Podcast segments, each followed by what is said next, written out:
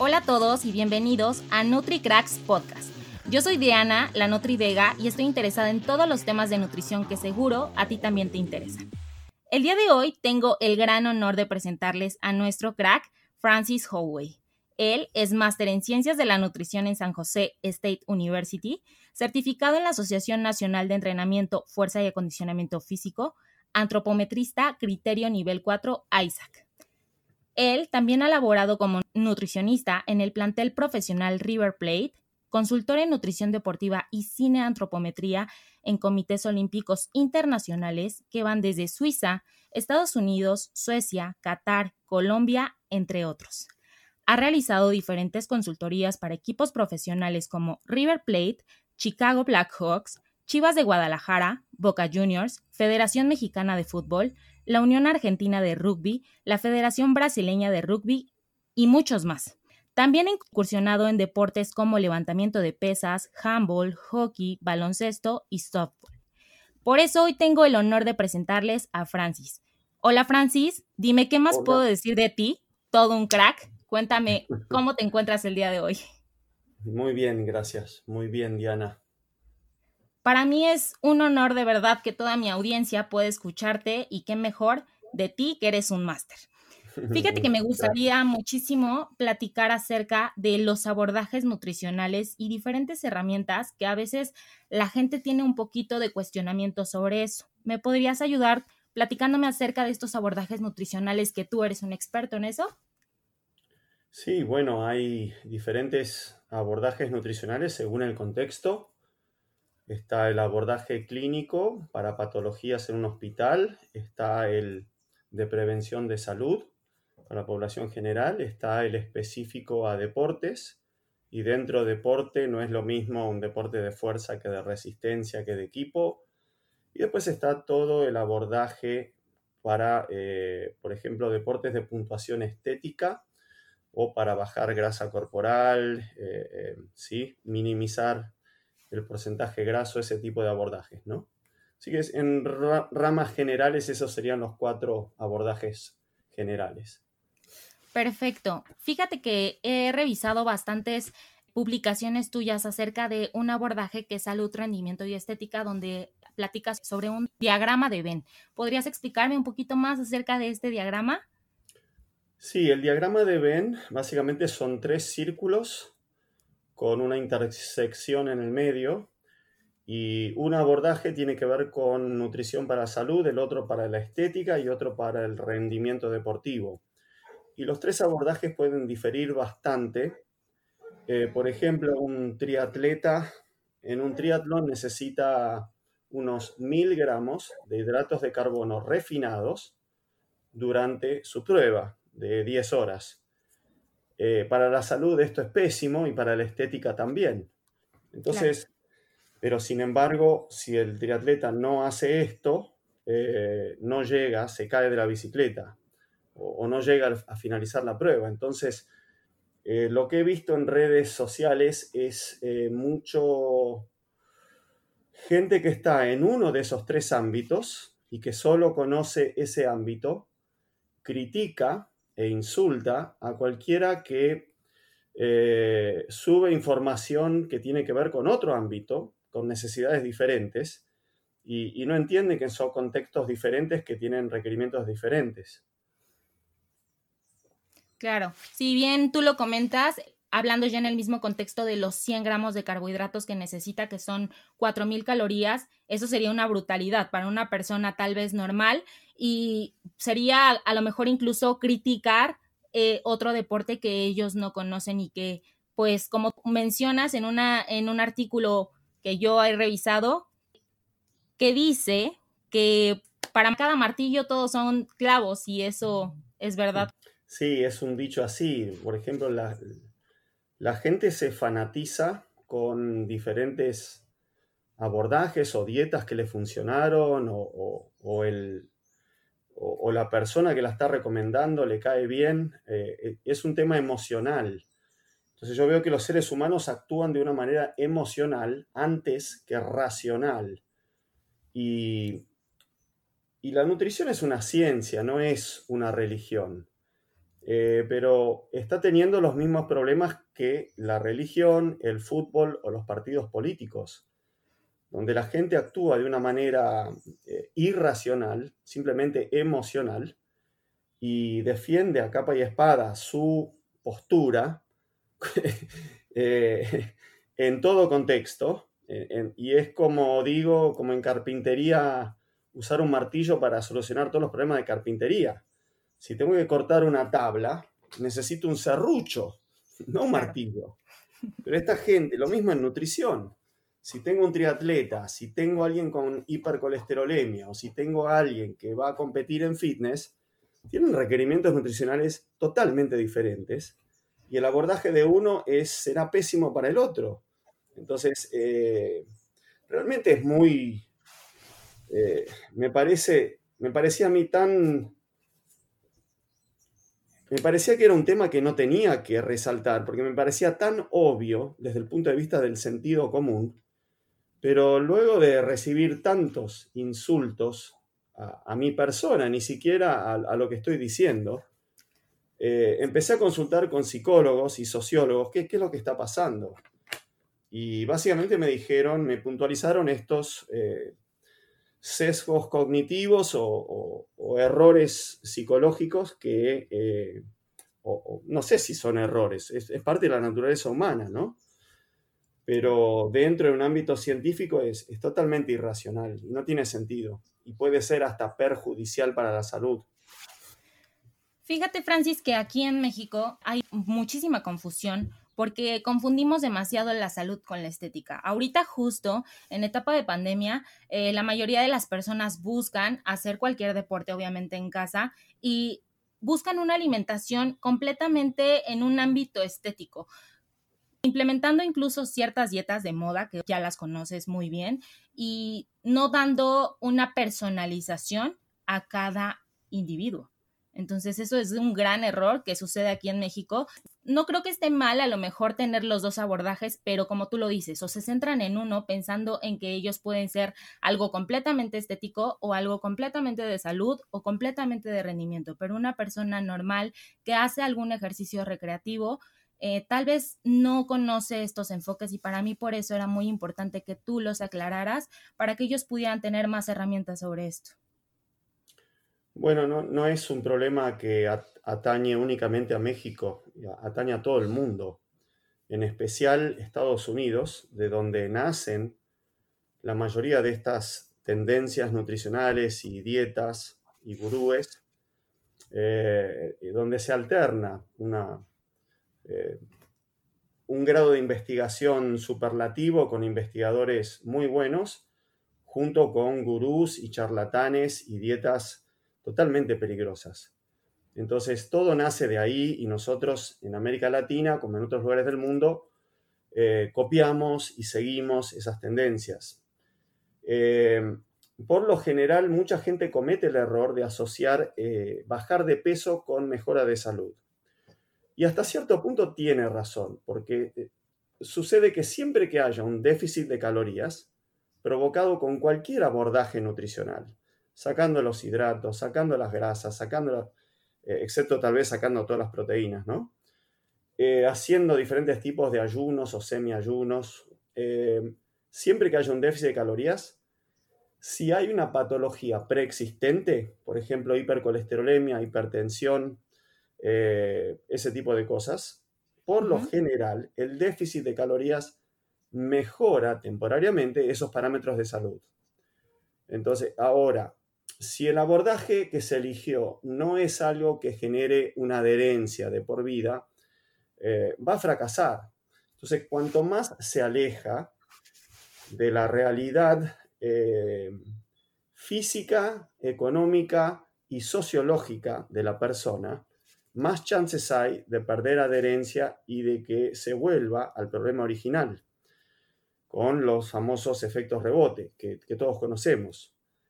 Entonces, eh, ese es el problema, ¿no? Eh, nuevamente, la gente actúa de una manera eh, emocional más que racional. Incluso personas que tienen títulos universitarios en ciencias o en metodología de la ciencia recurre a estas soluciones mágicas E incluso he visto médicos, eh, colegas, licenciados en nutrición, nutriólogos, que, saben mejor, pero la emocionalidad les gana. Eh, ¿Se entiende? Entonces, eh, hay, hay una pata a este problema psicológico que es fundamental resolver. Y, lo que pasa es que todos estos abordajes prometen atajos. Claro, ese justo es el problema. Sin esfuerzo, la mayoría. Claro, sin esfuerzo, en tiempo récord, y todos pueden lograrlo. Exacto. las tres grandes mentiras. Entonces, y la gente es increíble, pero todos los años tropieza con esa misma piedra, no aprenden nunca. Yo tengo amigos de 45 años que tienen títulos en ciencias, eh, eh, eh, seres racionales en muchos aspectos de su vida, y, todos los años prueban una nueva dieta que les promete milagros. Entonces, algo pasa ahí. Fíjate que me pasa algo muy similar, como tú sabes, yo también soy nutróloga y a mí me pasa mucho en consulta y es algo que siempre trato de decirles y siempre trato de abordar con las personas que igual llegan a seguirme. Eh, es como un círculo de dieta donde tú no puedes decir cuál es mejor o cuál es peor. Creo que eso se debe personalizar y creo que se puede adaptar a ti. O sea, si a lo mejor a ti te gusta hacer ayuno intermitente, está perfecto. Si a ti te funciona y no te gusta desayunar, está perfecto. Pero si te gusta a lo mejor llevar un plan o una dieta vegana, eso es tu personalidad y creo que se puede personalizar ante todo, pero si tú a lo mejor dices, es que yo creo que la dieta keto es mejor para mí porque le funciona a mi amigo o yo lo leí o es la mejor para tener mejores resultados, bajar de peso, sería como idolatrar algo que en realidad no va a funcionar para ti. Entonces la haces, te motiva cierto tiempo, es muy buena para ti y entonces después tienes un atracón que es donde juega todo este papel emocional que tú mencionas y después vuelves a recaer pensando en esa culpabilidad que sientes de no haberlo logrado y entonces vuelves a hacerla o saltas a otra dieta. Correcto. Bueno, eh, mencionaste eh, la dieta keto. La dieta keto tiene una particularidad, a diferencia de las otras, que es la que más rápido te hace bajar de peso corporal. Sí. Porque más de la mitad de lo que se pierde en los primeros días es agua corporal. Es agua que después obviamente se recupera, pero, pero ese, ese impacto inicial es muy fuerte en la emotividad de las personas y va a, va a ser siempre un atractivo. Hace 100 años que existe la dieta cetogénica, en realidad más, pero desde que hay documentación científica de la misma. Y yo recuerdo cuando mis padres la hicieron en 1976. O sea, yo tenía 12 años y, mis padres estaban fanatizados y mi padre ingeniero me explicó todo el proceso de las cetonas y me fascinó el tema.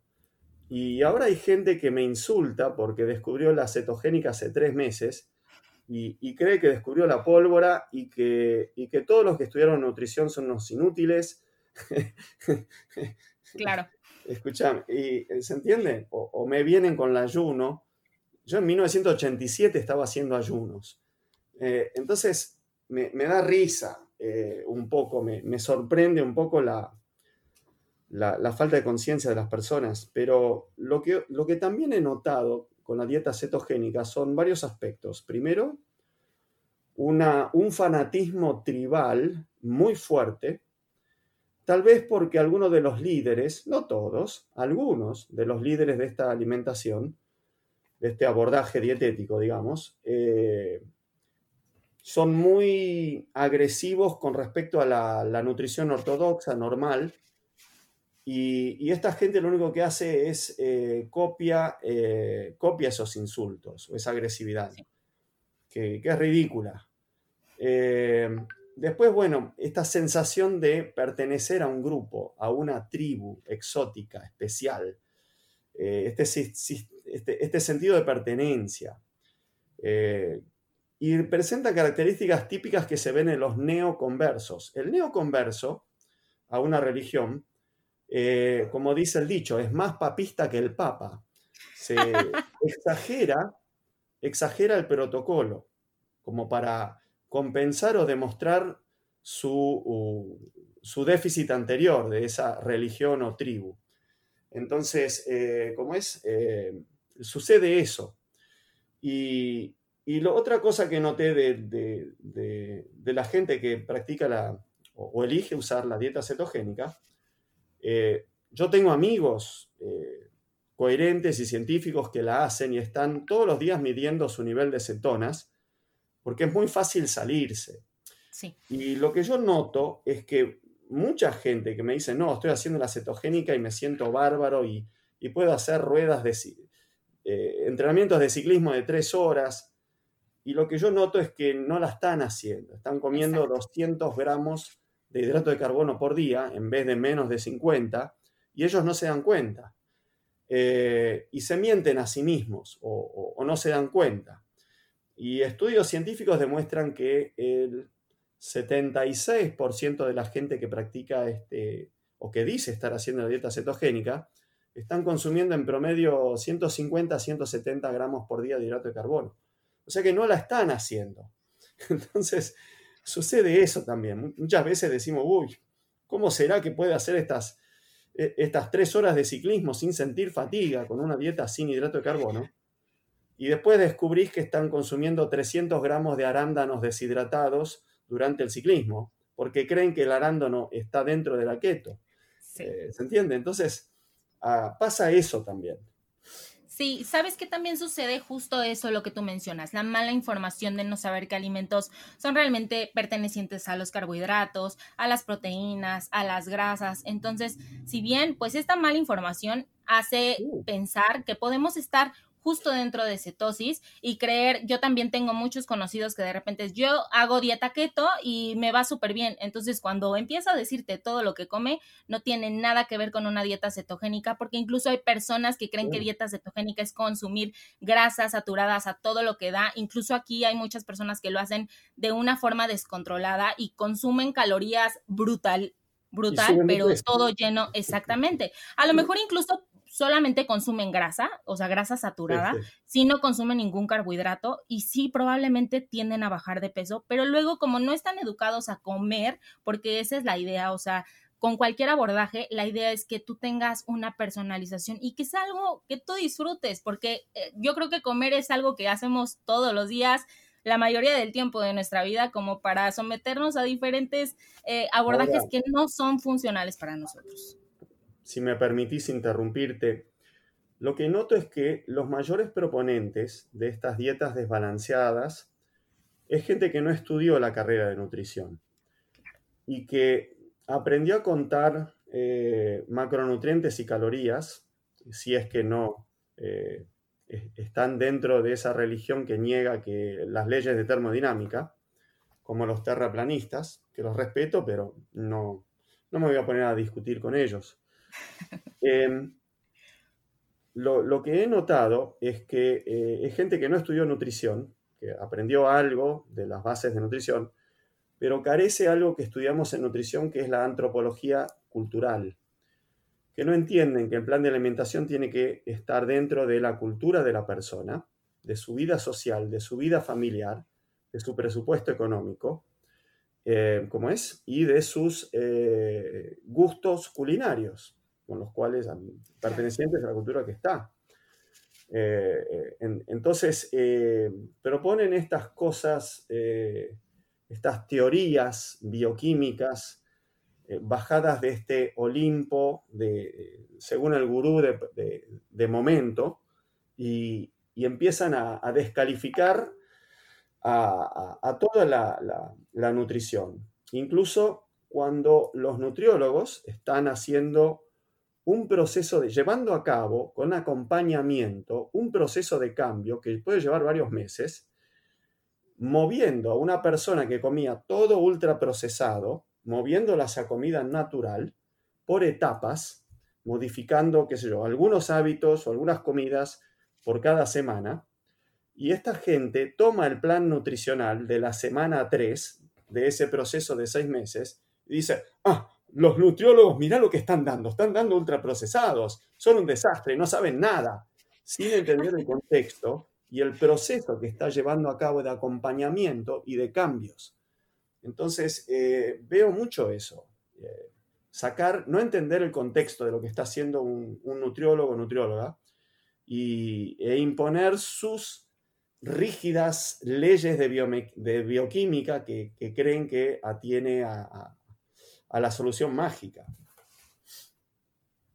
Sí, como lo mencionas, eh, también en una de tus publicaciones, aplicando todas las dietas, cuando hablas precisamente de ciertos personajes deportivos donde dices que a lo mejor ellos tienen una tendencia de, ah, están a lo mejor fuera de temporada y entonces empiezan a consumir alimentos que les gustan, que son disfrutables para ellos y empiezan a subir tal vez 3, 4 kilos y después cuando entran a temporada vuelven a retomarlo. Entonces no es como una dieta mágica, no es algo que hayan hecho y que sea secreto para todos, simplemente empezaron a dejar de consumir alimentos que probablemente no estaban en, esa temporada o, fijados en ese objetivo. Exactamente, el contexto, ¿sí? Eh, el caso del nadador Phelps, fuera de temporada lo, le han quitado fotos fumando marihuana, perdió el, perdió el sponsorship de Kellogg, pero, pero, pero cuando tiene alto volumen de entrenamiento puede estar en 8.000 calorías y para cubrir esas 8.000 calorías necesita comer ultraprocesados y cuando está en periodo competitivo, entrenando mucho menos, con la puesta a punto, está en 3.500 calorías sin esos ultraprocesados. Entonces, eh, hay que entender el contexto incluso de un mismo deportista a lo largo de su temporada.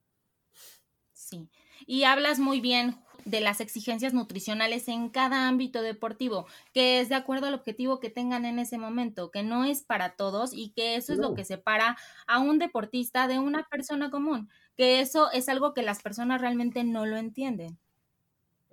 Sucede eso. También dentro de los deportistas hay una gran variabilidad, porque hay, por ejemplo, hablemos del caso de mujeres que compiten en fitness, ¿verdad? En esos torneos con puntuación estética.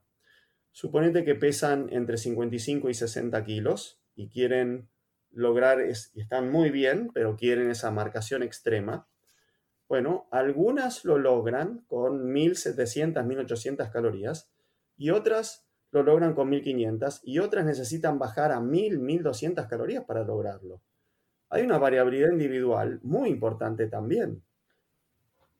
Sí, y también es importante recalcar que cuando tú tienes ese objetivo, no importa eh, poner en riesgo tal vez incluso tu salud, porque eso las personas normales no lo entienden, que esta persona físico-culturista que tú, que tú hablas de una mujer que busca esos cortes en su cuerpo, pues está teniendo un déficit muy alto, que no es para todos. que haya perdido el ciclo menstrual. Claro, y que, y como, te lo mencionaba, no es para todos y que para una persona normal probablemente no sea así. ¿Por qué? Porque interpone incluso su salud, pero es por una temporada. Además hay personas, tengo una gran amiga que ahora se mudó a Italia, que, qué sé yo, daba clases de aqua gym desde el borde de la piscina, es su única actividad física, y siempre tuvo marcaciones en los abdominales y cortes en los muslos, en el cuádriceps, algo que es muy raro en mujeres. Entonces, eh, es así, es muy genético también. Sí, ahora sí, como dicen, la, genética también juega un papel muy importante, pero lo importante es saber en qué abordaje quieres pues tener ese objetivo específico y no confundirte sobre qué es mejor y no crearte ideologías acerca de que una dieta es mejor que otra, que porque realmente todo funciona y como tú bien lo mencionas en un post que a mí me encanta, deja de comer boludeces. Esa es la mejor dieta que tú puedes hacer, que se ajuste a tus necesidades, que se ajuste a tus gustos, a tu cultura, porque nosotros somos seres sociales y tener que ir con este tipo de dietas por toda la vida, con una taza, con un topper, la verdad es que no tiene caso, porque queremos vivir la vida, esa es también la realidad. Exactamente. Exactamente. Ahora, Diana, vos estás en México. México tradicionalmente tiene una de las mejores alimentaciones, la alimentación tradicional mexicana. Eh, yo aprendí a valorarla trabajando de mesero en un restaurante mexicano en Texas durante un año y me acostumbré a los picantes, me encantan ahora. Y luego en, en mis docenas de viajes a México cada vez aprendo algo nuevo y lo valoro mucho. Pero es muy interesante este tema de genética y alimentación, porque hay un grupo genético, que es los, el pueblo originario Pima, que quedó mitad en Arizona y mitad en el norte de México. Entonces, eh, eh, creo que hace 400 años eh, hubo esa migración, o 200 años, no recuerdo, pero básicamente es la misma genética. ¿Y por qué los han estudiado tanto en la ciencia, sobre todo en la Universidad de Arizona? Porque el, el grupo que quedó en Estados Unidos es el grupo que tiene el mayor porcentaje de diabetes tipo 2 y obesidad en Estado, de todos los grupos étnicos de Estados Unidos, llegando a un 54%, y el grupo que quedó debajo de la frontera, en México, solo tiene un 11% de diabetes y obesidad, y es la misma genética con diferente alimentación. Y la alimentación de Estados Unidos son estos ultraprocesados y la alimentación de eh, México es lo que llaman las tres hermanas, ¿sí? zapallo, calabaza, maíz y eh, frijoles. Entonces, eh, este, esta idea de que la culpa es de los hidratos de carbono es, tan ridícula eh, que, bueno, es, es, increíble que en México estén buscando la solución en Estados Unidos cuando la solución está dentro de México, o que estén buscando una idea de la nutrición ancestral eh, escrita por un norteamericano, eh, eh, cuando la verdadera nutrición ancestral está en México. Sí, fíjate que pasa algo muy, muy chistoso en consulta y de hecho ciertas dudas es que siempre que quiere alguien bajar de peso aquí en México, piensa que tiene que dejar el pan, la tortilla, que la tortilla, como tú sabes, nos identifica como mexicanos, la tortilla de maíz. Entonces, como para qué hacer eso si la tortilla entra en el mismo grupo de los cereales que la papa, que la avena, el amaranto, que el pan, o sea, hay muchas cosas que la gente no logra discernir y no se enfoca realmente en la variedad, buscando, como tú dices, en otras culturas lo que puede encontrar aquí en México. Exactamente, exactamente. Mira, algunas dudas que me estuvieron preguntando sobre sobre un tema que seguro para ti ya es como también muy repetitivo, pero es acerca de la proteína.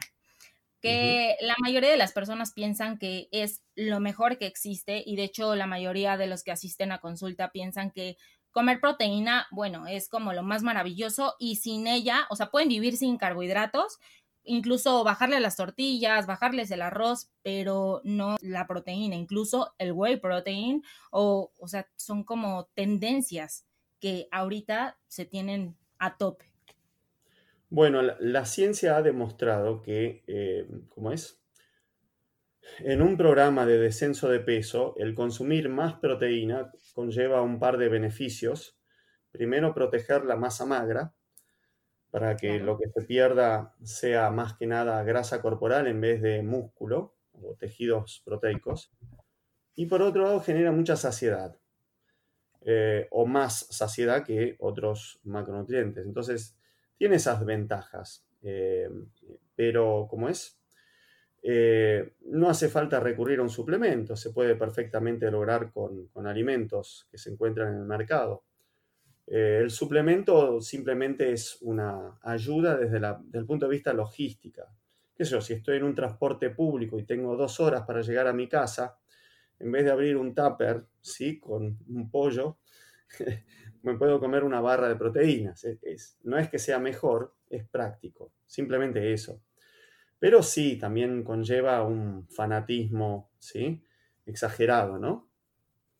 ¿Tú eh, tienes como alguna recomendación que les puedas dar no solamente a los nutriólogos que nos escuchan, sino a las personas normales de cuánto es la cantidad eh, recomendada para estar saludables de gramos por proteína eh, al día? Uf, varía muchísimo. Eh, puede variar muchísimo según los requerimientos, pero... O sea, se han hecho muchos estudios y la Organización Mundial de la Salud estableció que 0,8 gramos por kilo, si es que no hay sobrepeso, obviamente, en un peso normal, es la cantidad adecuada para cubrir el 95% de las recomendaciones. Ahora, eh, hay nuevos estudios que están apuntando más hacia 1,2 o 1,6 gramos por kilo por día de peso, pero peso ideal, no peso, no sobrepeso. Eh, Y, y como es, entonces yo te diría que puede estar dentro de ese rango de 0,8 a 1,6 gramos por kilo por día. Dentro, lo que pasa es que es muy fácil y la mayoría de la gente logra ese rango, a menos que sea un vegano estricto, eh, ¿sí? O una persona con un problema de, desorden de alimentación, es, eh, la verdad que es bastante simple hoy por hoy cubrir esas cantidades y la mayoría de la gente está en 1,8 a 2 gramos por kilo por día, así que no sería un problema ese. Claro, pues muchas gracias por esta recomendación. Me han preguntado mucho que sabían que ibas a estar tú con nosotros acerca de no solamente como estas herramientas, sino cuál es la mejor dieta y cuál es la mejor herramienta nutricional. Y es algo sumamente repetitivo para nosotros. Bueno, la mejor dieta para un Mister Olimpia eh, va, a ser, va a ser 3 gramos por kilo de proteína, ¿sí? Y, déficit de calorías para marcarse, por ejemplo, en fase de marcación. La mejor dieta para un triatleta va a ser 70-75% de hidrato de carbono. Pero si hablamos de personas normales con una actividad física recreacional moderada leve, eh, hay, varios abordajes que funcionan muy bien, eh, pero si me tengo que basar en estadísticas a nivel mundial de cuáles son las sociedades que tienen los mejores indicadores de salud, y caemos en Japón y eh, el Mediterráneo. Y como es la dieta americana de Centroamérica tradicional, ¿verdad? Eh, y, entonces, esos tres abordajes son los que tienen los mejores indicadores de salud. ¿sí? La alimentación de Japón, sudeste asiático, la alimentación eh, antigua de, pueblos de África eh, y la alimentación antigua de Latinoamérica. ¿sí? Y las tres alimentaciones o las cuatro alimentaciones se basan en cereales integrales, legumbres, eh, un poco de proteínas magras, pescado, por ejemplo, eh, y, mucha fruta y verdura, con algunas semillas y nueces. Entonces, eh, el factor común es ese. Claro, sí, tan simple y tan sencillo como eso. Es bastante simple, sí.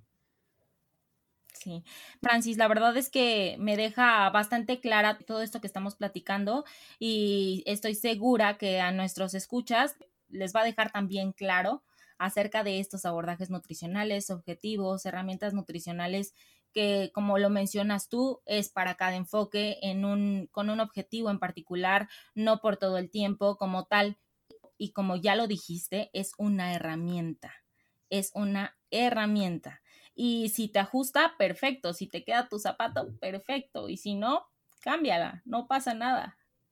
Exactamente, exactamente, Diana. Francis, la verdad es que estoy muy, muy agradecida con tu presencia, con esto que nos compartes. Eh, antes de despedirme, no sé si tú quieras agregar algo más, algo que quieras compartir con nosotros sobre ti, sobre algunos cursos que tú estés impartiendo en línea, porque seguro va a haber muchísimos interesados también en eso. Gracias. Me, encantaría volver a México y tomar una, una sopa azteca y comer burritos y y esas delicias que tienen ahí, tilapia y pescado. Y... Pero bueno, pronto volveré cuando termine esto de la pandemia. Y sí, mire, eh, yo a partir de marzo tengo cursos online, de, pero de nutrición aplicada más que nada a deportes y a, y a recreacionales que hacen actividad física en la plataforma de sobreentrenamiento.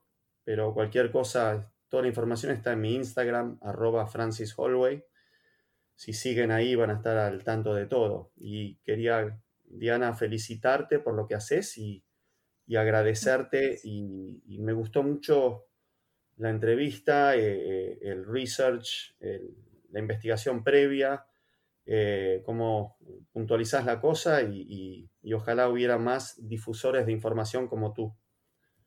Te agradezco muchísimo, Francis, de verdad. Para mí es un gran honor porque yo soy tu súper fan, admiradora y para mí eres un máster. Eh, siempre te sigo y estoy segura que tanto todos los nutriólogos que te escuchamos podemos seguir todas estas recomendaciones y hacer que más y más gente puede estar bien informada y no caigamos en manos de charlatanes ni personas que quieran tener un enfoque diferente que no tiene nada que ver ni con la salud, ni con la estética, ni con el rendimiento y solo quieren decirnos boludeces, como dirías tú. Bueno. Solo para recordarles también seguirnos en nuestro Instagram de NutriCracks, seguir obviamente a nuestro gran crack. Y si quieren seguir conociendo acerca de esto, pues vamos a dejar toda la información aquí en Instagram. Te agradezco muchísimo, Francis. Te envío un abrazo fuertísimo y nos vemos pronto. Estaría muy agradecida. Gracias a vos. Chao, que estén Cuídate. Muchas gracias. Y bueno amigos, esto es todo por hoy. No se pierdan el próximo capítulo con un nuevo crack. Recuerda que las herramientas nutricionales se deben ajustar a ti y no tú a ellas. Y ya saben, el conocimiento es poder, pero si no se comparte, no sirve. Nos vemos, hasta la próxima.